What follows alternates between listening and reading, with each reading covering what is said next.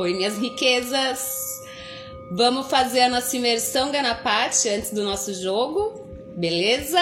Vou colocar aqui a oração para vocês acompanharem. Respira fundo, energia positiva. Ganesha já está aqui pronto para receber a sua adoração. Vamos lá? Ó Senhor que possui um corpo imenso do tamanho do universo que tem o adorno de uma tromba curva, que é a luz do conhecimento igual a mil sóis. Sempre faça minha vida fluir livre de todos os obstáculos que me afastam da sua gloriosa abundância. Om Ganga Patayena Maha Sharananganesha. Om Ganga Patayena Maha Sharananganesha. Om Ganga Patayena Maha Sharananganesha. Om Ganga Patayena Maha Sharananganesha. Om Ganga na Patayena Maha Sharananganesha. Om Ganga na Patayena Maha Sharananganesha. Om Ganga na Patayena Maha Sharananganesha. Om Ganga Maha Sharananganesha. Gratidão, Deus Ganesha, gratidão por existir, gratidão por remover os nossos obstáculos e estar sempre presente nas nossas vidas. Charananganesha. Então vamos agora pegar uma mensagem, um recado da Rosa Caveira, um recado espiritual. Esse baralho aqui traz bastante coisa para a espiritualidade do que você está acontecendo na sua, do que você está vivendo na sua vida agora. Então se concentra, se você quiser, pode pensar aí em alguma questão em específico ou então apenas respira fundo, pensamento positivo para pegar a mensagem.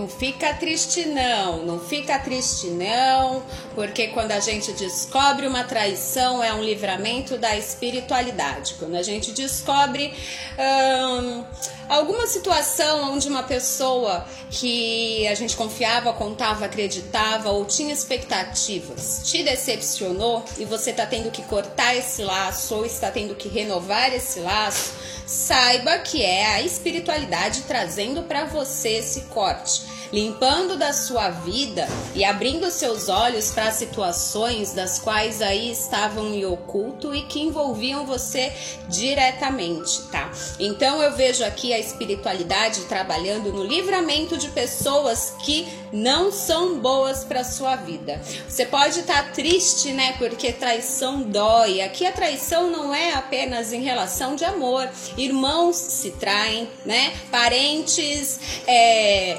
amigos. Então, há nível aqui que você vai encaixar na sua vida. Mas alguma situação aí de estresse te deixa chateado porque você se sente aí é, do, doando-se a alguém do qual estava apenas te sugando, tirando de você, e agora você enxerga, né, que essa doação não era aí recebida com base no amor, mas sim com base no interesse, né, com base numa situação aí de uma vibração energética mais baixa, mais densa, até mais negativa. Então, ó, Limpa essa culpa do seu coração, tira essa tristeza e agradeça aos céus, porque alguns cortes são livramento para o seu próprio bem.